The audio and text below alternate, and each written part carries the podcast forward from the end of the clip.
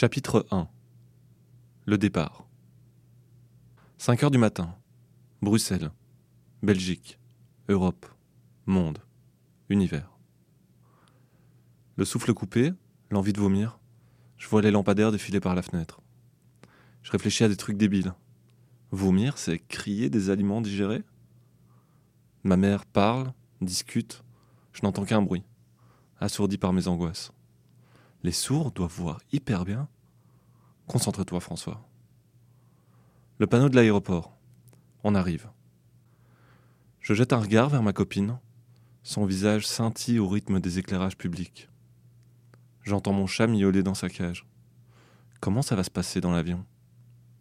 Je ne sais pas vraiment ce que je fais. Ça fait longtemps qu'on prévoit ce moment, cette expérience québécoise. J'ai démissionné de mon travail, déménagé de mon appartement, je me suis même fait un compte LinkedIn. C'est dire si ma démarche est sérieuse. J'ai déjà actuellement 12 relations. En fait, LinkedIn, c'est une sorte de Vinted à CEO. J'ai découvert que tous mes proches étaient managers de quelque chose, même ceux qui sont sans emploi. J'ai aussi fait une dizaine de soirées de départ. On m'a tapé sur l'épaule, sourire aux lèvres, en m'imaginant dans un van à reconstruire le sens de ma vie à coups de photos de coucher de soleil, d'attrape-rêve et de rencontres enrichissantes que j'ai raison, que c'est maintenant ou jamais, que je vais adorer, qu'ils auraient aimé être à ma place. J'ai l'impression d'être le gosse qu'on met au cours de piano pour combler les frustrations du destin brisé de son papa musicien.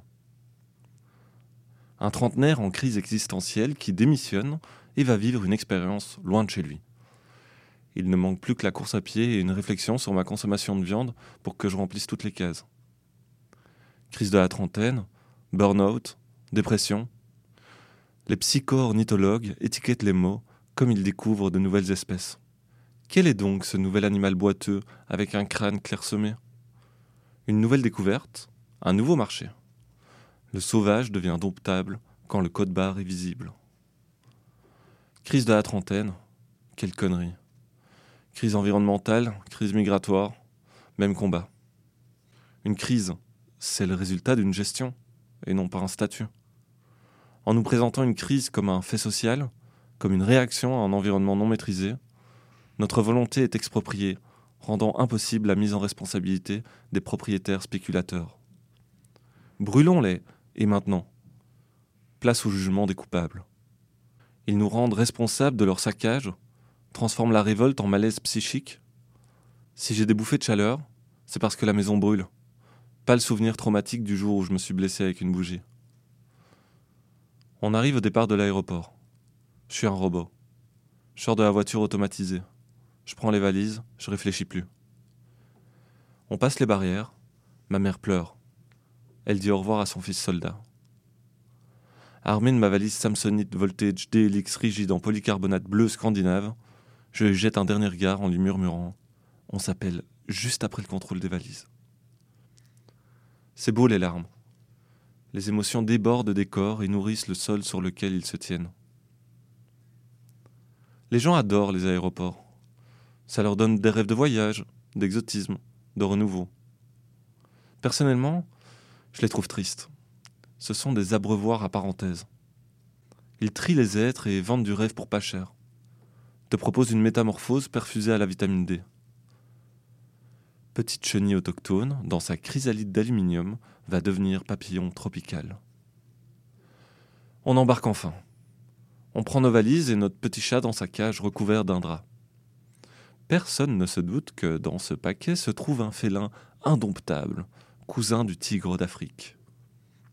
Nous sommes assis à côté d'une famille, de non pas un, ni deux, mais bien trois enfants en bas âge. De toute façon, excepté tous mes privilèges, je n'ai jamais eu de chance dans la vie. Manger indien dans un Airbus A320 canadien à 10 000 mètres d'altitude en regardant un Marvel et en buvant une Heineken. C'est ce que j'appelle une situation absurde. Ne pas penser. Ne pas penser. Des primates qui flottent dans une boîte en métal, volant autour d'un astre en mouvement, lui-même gravitant autour d'une étoile dans une galaxie composée d'une centaine de milliards d'étoiles, dans un univers en expansion continue composé majoritairement de vide infini L'hôtesse de l'air arrive. Encore quelque chose à boire? Une Heineken, s'il vous plaît. Le signal attaché sa ceinture s'allume. On arrive. 36 jours pour Christophe Colomb, 7h30 pour François Henrich. Trop facile. Les pneus crissent, le soulagement de ne pas être tout simplement mort se fait sentir. On sort de l'aéroport et on prend un taxi Tesla, une espèce de GoPro avec quatre roues. Nous arrivons enfin à l'appartement, accueillis par la décoration d'Halloween de notre voisin du bas. Un énorme visage de clown diabolique entoure sa porte d'entrée. C'est relativement bien fait. Assez que pour s'arrêter devant durant une balade et dire Hé, t'as vu? À la personne qui t'accompagne. Enfin arrivé dans notre appartement, on libère le fauve. La colonisation commence.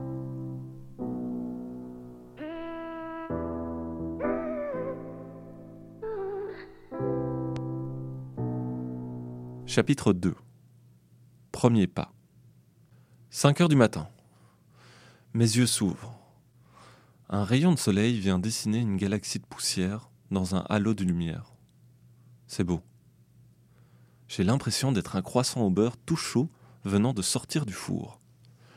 J'espère ne pas me faire manger par un authentique croissant au beurre taille humaine portant un chapeau. Ça doit être horrible d'être un croissant.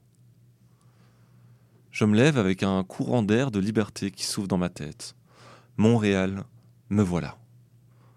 On y est. Et maintenant Marcher. Marcher, c'est gratuit, c'est sportif, et ça fait réfléchir. Je me dirige vers le Mont-Royal. On marche, grimpe, et finit par arriver à un belvédère. La vue est magnifique. Bonjour, terre promise. Offre-moi un point de vue, afin que je puisse construire le mien. Une forêt d'immeubles dans une nature immense. Comment les êtres humains ont-ils été capables de faire ça? Quand je dis les êtres humains, je me mets clairement pas dedans. J'ai toujours pas compris comment fonctionnaient les ampoules. C'est fou d'imaginer que devant moi fourmillent près de 2 millions de personnes, avec leur vie, leurs blessures et leurs rêves, leurs pensées et leur quotidien. Est-ce qu'ils savent au moins que je viens d'arriver? Eh oh Je suis là Tout le monde s'en fout. Je suis le centre de mon monde et j'ai l'impression d'être le seul à m'en apercevoir. Je redescends la colline. Dans ma tête, des questions m'envahissent. Combien de fois des personnes sont venues ici avant moi? Combien se sont étonnés de la vue impressionnante en prononçant un Waouh des plus convaincants? Combien de baisers gênés ont été échangés pour une photo? De regards profonds et contemplatifs très vite remplacés par l'ennui du silence et de l'inertie. Combien de disputes a accueilli cette esplanade? De secrets et de bonheur aussi. Les lieux semblent habités par les gens qui y laissent leurs souvenirs. Je ne suis peut-être pas le centre du monde, même pas celui du mien. J'ai dans la tête une pensée. La pire des choses est l'ignorance. Une chose ignorée s'oublie et finit par disparaître. Je me dis que toute chose n'existe que dans la réaction de son interaction avec son environnement. Le réel, en tout cas ce qu'on investit comme tel, c'est l'interprétation de ces interactions. Les balises, les normes culturelles, sont là pour éclairer notre lecture du monde afin de faire de ces informations chaotiques et impossibles une charte, une constitution, un contrat fictionnel nous permettant de ne pas tomber dans l'aliénation. Enfin sorti du Mont-Royal, j'attends patiemment à un feu rouge. C'est long. À côté de moi, un arrêt de bus avec une dizaine de personnes faisant la file. Je me suis toujours posé une question. Et si les normes censées encadrer et éclaircir nos interactions s'étaient à ce point fondues dans nos habitudes qu'on ne pourrait plus les remarquer Je me souviens d'une expérience menée par l'Université de San Diego. L'étude consistait à mettre dans la même pièce une dizaine de chimpanzés. Sur le plafond de cette pièce était accrochée une banane avec comme seul accès une échelle. La première chose que les singes essayent est évidemment de monter à l'échelle afin de déguster la banane. Mais dès qu'ils tentent de l'escalader, une douche froide les arrose, et ça à chaque tentative. Les singes apprennent très rapidement qu'ils ne peuvent pas monter à l'échelle sans cette punition, et abandonnent l'idée très rapidement. C'est maintenant que l'expérience est intéressante. Le système de diffusion d'eau est mis hors service. Un par un, les singes sont remplacés par de nouveaux chimpanzés n'ayant donc pas connu la douche glacée. Le premier singe remplacé tente de grimper à l'échelle, mais est violemment arrêté par ses congénères. Un second singe est remplacé et est aussi arrêté dans sa course à la banane. Petit à petit, la totalité des chimpanzés est remplacée. Au fil du temps, les singes ne tentent plus de monter à l'échelle, et si l'un d'eux essaye, il sera toujours puni par les autres. Pourtant, plus aucun des singes présents n'a subi de douche glacée. Mais l'interdit agit toujours, sans que les animaux n'en sachent la raison. Cette expérience me fascine. Avons-nous renoncé également à notre banane? Quand l'instruit devient inné, que nous reste-t-il comme réelle liberté? Ça me donne envie de marcher à côté du sentier, ça. Allez, j'y vais. Quel sentiment de liberté enivrant. Je marche quelques mètres et je me retrouve face à une barrière et un panneau qui m'indique de corriger mon comportement déviant, de rester calme et de faire demi-tour. Que faire? Est-ce que cette signalisation me propose enfin de regarder derrière le décor du Truman Show? Durant un instant, mon courage m'a murmuré Passe au-dessus de la barrière, y a rien de bien grave. Mais ma raison a vite repris le dessus. Je rebouche chemin et retrouve le trajet balisé. Peu de choses différencient le courage de la bêtise. Je continue ma descente accompagné d'autres collègues humains respectueux de l'ordre et de la norme. La fonction des choses me fascine. Définir, c'est tuer les potentialités. Une chaise est faite pour s'asseoir un bureau pour travailler. Les espaces de création sont minces, affamés par les gardiens du sens et de l'ordre. Les risques d'errance sont élevés. Les corps doivent rester dans le rang. Si un rêve dépasse, si un rêve dépasse, le prisonnier est coupable de rébellion et condamné à l'isolement. Est-ce que les gens autour de moi pensent autant que moi? C'est épuisant. On déambule dans les rues sans but précis. Je passe à côté d'un cours de yoga visible depuis la rue. J'ai été une fois au yoga. J'y été en pensant qu'on allait boire un verre. Traquenard. J'ai dû penser à ne pas penser dans une position inconfortable. Qu'est-ce qu'ils ont tous avec le yoga? J'en ai croisé des sédentaires urbanisés en position de l'arbre dans un cube de béton. En même temps, pourquoi pas? Mais pourquoi quand même? En reprenant la route pour l'appartement, je vois des personnes allongées par terre, à l'entrée de la bouche de métro. Je vois une fille normale, qui pourrait être la pote d'une pote, debout, à murmurer des choses dans le vent. Elle est allumée. Qu'est-ce qu'elle fait là? Elle regarde à gauche, à droite, et s'adresse à des mondes invisibles. Un corps dans une camisole chimique qui se débat contre lui-même. Pourquoi? Le brouillard se disperse, les lacs remplacent les flaques, ce que l'on pensait petit devient grand. Ça me bouleverse. Continuez alors à marcher. Je rentre dans un centre commercial une bouffée rassurante de familiarité. En une porte, tu peux changer de monde. Ils avaient raison dans Narnia. Des bougies, du thé et des vêtements pour pas cher. Il y a un truc autour des bougies, non? Saveur du bout du monde dans appartement en location. On s'arrête au McDo. On culpabilise un peu, mais on se dit qu'on l'a bien mérité parce qu'on a marché. Je comprends toujours pas très bien le lien entre la marche et le McDo, mais parfois, il faut se laisser faire. Maria Carré et sa chanson de Noël tournent déjà en boucle dans les haut-parleurs du centre commercial. J'en peux déjà plus. J'ai lu que chaque année, elle gagne 3 millions de dollars grâce à cette chanson. Pendant que je m'endette à Noël, Maria prend l'équivalent de 88 ans de mon salaire. On continue notre marche, animé par le Big Mac qui sommeille en nous.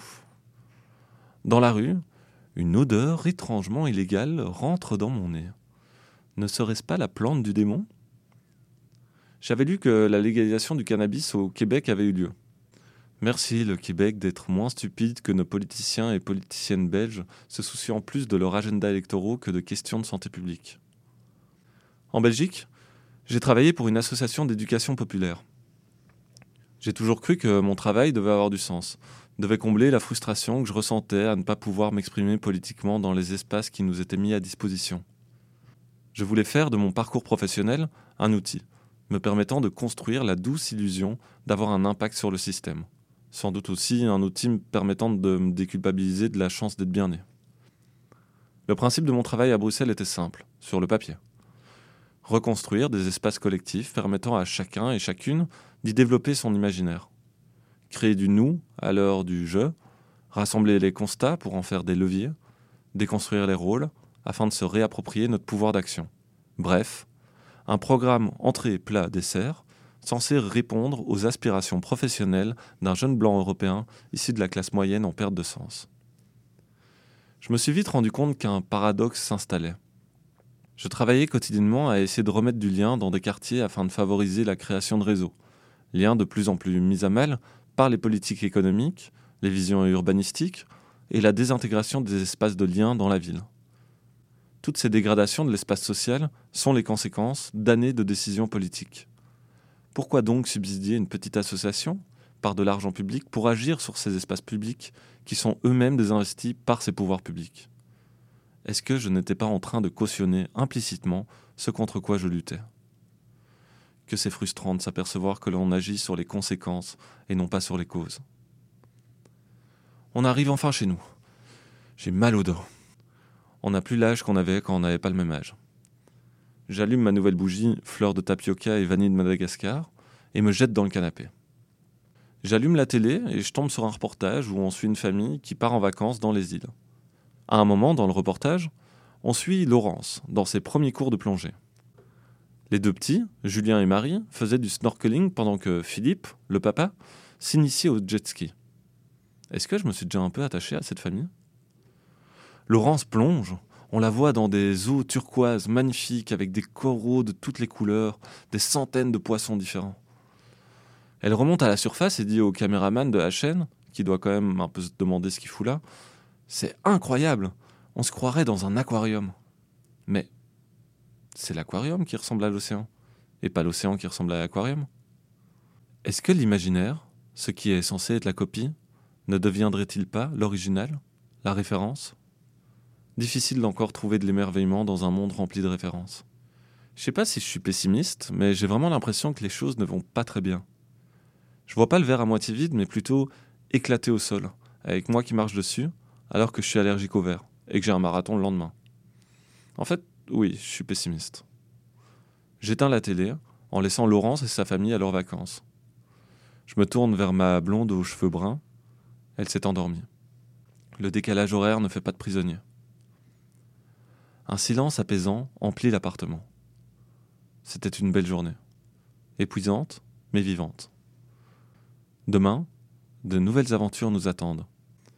Je me couche dans mon lit et repense à ma journée. Je me dis que ce qui est rassurant, c'est que toutes et tous, on se pose les mêmes questions.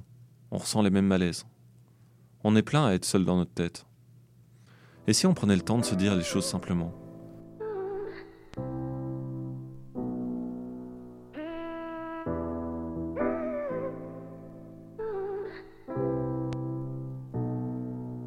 Chapitre 3 Le tour du poteau 6 heures du matin. Je me réveille avec le sentiment que tout va étrangement bien, anormalement trop bien. Je jette un regard à gauche, à droite, les sourcils froncés, prêt à me défendre en cas d'embuscade. Aucun signe de menace, typiquement ce que mes ennemis voudraient me faire croire. Je me lève doucement, ma copine se réveille et me murmure Bonjour mon amour. Elle essaye d'endormir ma vigilance, sans doute pour préparer le terrain des assaillants. Je lui réponds Pour qui tu travailles? Elle lève les yeux au ciel, sûrement pour vérifier le piège accroché au plafond. Je lève doucement les yeux, et rien. Viens ici, me dit-elle. Je la rejoins dans le lit, sur la pointe des pieds, toujours sur mes gardes en cas d'attaque ennemie. Elle m'ouvre ses bras, je me plonge dedans. Finalement, peut-être que tout va juste bien. Aujourd'hui, nous allons à la frontière des États-Unis. L'objectif Transformer mon humble visa touristique en arrogant permis de travail. Grâce à ma moitié, ayant eu son PVT, j'ai l'opportunité de me raccrocher à son visa. Nous devons simplement fournir quelques preuves de notre amour véritable. Pour cela, nous avons entendu parler d'une pratique populaire, le tour du poteau. Le tour du poteau, ça consiste à sortir du territoire canadien dans le seul but de repasser la frontière et d'obtenir un nouveau statut migratoire. Cette pratique est légale même si elle sert essentiellement à court-circuiter les démarches régulières, souvent trop longues. La pratique est commune et connue. L'année passée, les douaniers ont dû traiter plus de 30 000 demandes. 8 heures du matin. On récupère notre voiture de location et on se met en route direction Stansted, un poste frontière recommandé par la grande communauté facebookienne et noté 4,3 sur Google. Je ne savais même pas qu'on pouvait noter des postes frontières. Nous arrivons après une heure et demie de route. Nous ne savons pas trop quoi dire ni quoi faire, avec toujours dans la tête la peur que cette démarche soit mal vue par les douaniers. Nous abaissons notre vitre et avant même que nous puissions dire un mot, l'agent nous dit Flagpole? Nous disons Yes, mobilisant 95% de notre vocabulaire en anglais. Il nous indique le parking et nous dit de nous rendre au guichet. Nous lui répondons Yes, avec un sourire stressé qui pourrait presque nous rendre suspicieux. Une fois la voiture parquée, nous entrons dans le poste frontière. C'est grand, c'est sérieux, c'est impressionnant. C'est United States of America. Nous nous asseyons afin d'attendre notre tour. Après quelques longues minutes d'attente, j'entends François Henrich C'est à moi. Allez François, c'est maintenant que toutes ces années de cours d'anglais doivent servir. Je me lève et me dirige vers le douanier. J'arrive à plus ou moins me débrouiller, enfin, je pense. Je commence à être à l'aise et me permets même une petite blague en anglais. Le douanier ne rigole pas. Qu'est-ce que j'ai bien pu dire? Nous arrivons à la fin de notre discussion. Il me dit une dernière phrase que je ne comprends pas. Je tente un Yes avec un grand sourire accompagné d'un petit rire de courtoisie. Il me regarde, je le regarde, un autre douanier me regarde, je le regarde aussi. Il me répète la phrase et je comprends juste qu'il m'invitait à me réasseoir afin d'attendre la suite de la procédure. Je me dirige vers la salle d'attente avec le sentiment d'avoir raté un examen oral. Qu'est-ce que je suis nul en anglais, my god. À partir de demain, c'est sûr, je regarde tous les films en anglais, même les francophones. Ma copine arrive à son tour. Elle me dit qu'elle a répondu à une question yes, sans savoir réellement ce que le douanier lui demandait. Si on ne se retrouve pas à Guantanamo avant ce soir, on aura eu de la chance. Finalement, tout se passe bien. Nous avons le papier refus d'entrée sur le territoire et nous nous dirigeons vers le poste frontière canadien. Nous découvrons une autre ambiance. Pas de vitres par balle au guichet, des indications imprimées sur une feuille A4 collées sur un mur jauni par le temps, des bureaux et du matériel ayant vu plusieurs générations d'employés. C'est amusant de voir le contraste avec les États-Unis. On nous accueille avec un grand sourire et en français. Je me sens comme à la maison. Nous donnons le dossier que nous avons construit, prouvant que notre amour est véritable. Vu que les douaniers sont francophones, je me permets une petite blague en donnant le dossier, histoire de me rattraper de mon flop de tout à l'heure. Personne ne rigole. Peut-être que je suis moins drôle que ce que je pense. Nous allons nous asseoir. La démarche ne devrait pas prendre beaucoup de temps, nous indique la douanière. Une heure passe et nous remarquons que quelque chose ne tourne pas rond derrière le guichet. Ça parle, ça bouge de tous les côtés. Nous nous regardons avec ma copine, c'est sûr, c'est à cause de nos réponses de tout à l'heure aux États-Unis. On est foutu. Je sors mon téléphone et envoie un dernier message à ma famille en Belgique. Je regarde ma chérie, ils vont sans doute nous séparer, nous mettre dans des cellules avec plein de criminels anglophones. Je lui murmure un Je t'aime digne d'un super-héros allant combattre son ennemi juré. On se prend une dernière fois dans les bras quand, soudain, la douanière canadienne nous indique que le programme d'immigration bug et qu'ils ne peuvent pour l'instant rien faire excepté attendre qu'il redémarre. On se regarde, nos joues encore humides des larmes qui les ont habitées. Peut-être qu'il faut qu'on vive les choses un peu moins intensément, me murmure-t-elle. On attend. Une heure, deux heures, trois heures. Le programme n'est toujours pas revenu. Quatre heures, 5 heures. J'ai l'impression de devenir fou. Avec les autres personnes également coincées dans ce no man's land temporel, nous commençons à discuter, à échanger, à sympathiser. Nous observons le temps passer, enfermés dans notre huis clos administratif. Il y a une famille sud-américaine, un Français faisant ses études, un couple québécois assez branché, et un jeune homme endormi. On dirait le début d'une mauvaise blague. Quelle drôle de troupe nous formons. Est-ce que c'est le départ d'un jeu télé immersif? Qui mangera le premier quelqu'un? Ou peut-être une expérience sociale menée par des scientifiques en blouse blanche nous observant depuis les caméras? Excepté des doigts dans le nez, je vois pas trop ce qu'ils vont pouvoir analyser. L'attente devient longue, interminable. Les quelques échanges amicaux ont été remplacés par des soupirs d'exaspération. Et si le programme ne revenait jamais? Et si nous étions coincés dans cette zone grise jusqu'à la fin des temps? J'ai vu quelques émissions de survie sur Internet. La première étape est d'identifier les ressources disponibles. Je regarde ma chérie et lui dis dans l'oreille Va aux toilettes et mets discrètement quelques feuilles de rouleau de papier dans ta poche. Elle me regarde bizarrement. Tant pis pour elle. Je passe en premier. Deuxième étape, faire des réserves d'eau potable. Je regarde autour de moi et je vois une bouteille en plastique vide à côté d'un enfant endormi. Je jette un regard à ma blonde et lui montre par un signe de la tête la bouteille. Elle me fait des gros yeux en faisant non de la tête. Je lui murmure On n'a plus le choix maintenant. Je fais tomber mon GSM en direction de la bouteille, me lève pour la ramasser, et hop, une bouteille vide en plus pour notre campement. Je me tourne vers ma copine, souris aux lèvres en lui faisant un clin d'œil complice. Elle semble dépitée. Je comprends pas. Après six heures d'attente, le programme est revenu. Une sorte de soulagement collectif se fait ressentir. Je sors de ma cabane construite avec des vêtements et des chaises de la salle d'attente, désarme les pièges à lapin et rejoins les autres. Après à peine 30 minutes, j'obtiens enfin mon permis de travail. Nous sortons du poste frontière en disant au revoir à notre famille éphémère. On reprend la voiture, direction l'appartement. Il est 19h30, cela nous aura pris 9h30 en tout, avec 6 heures de bugs informatiques. On s'en sort pas si mal finalement. Et en plus, on a gagné du papier toilette. Nous arrivons enfin à Montréal.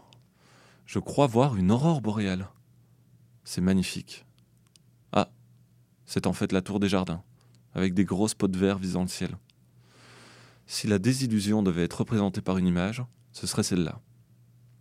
Nous rendons la voiture et nous dirigeons vers notre chez nous en location. Je me sens heureux. Je vais enfin pouvoir mettre ma force productive au service du grand capital québécois. Sur le chemin, je me dis que j'ai bien mérité une petite bière. On se dirige vers le dépanneur et, surprise, mes yeux se posent sur une des plus belles choses que j'ai pu voir de ma vie. Une bière de 750 millilitres. Ça fait partie des raisons pour lesquelles nous sommes liés, québécois et belges. J'ai remarqué qu'en étant belge, t'avais une sorte de super pouvoir au Québec. Les gens aiment bien les Belges, en tout cas les préfèrent aux Français. Et vu qu'ils nous ont battus à la Coupe du Monde, je n'ai aucun scrupule à en jouer.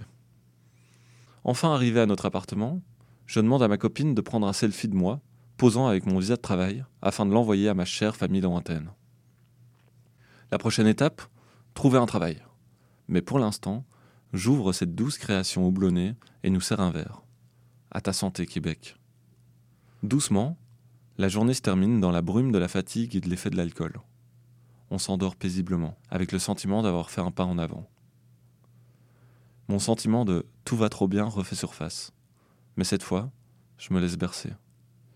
Je m'endors avec celle que j'aime. J'ai déjà hâte de te retrouver demain matin, Montréal. Et vous, est-ce que vous serez là, avec moi?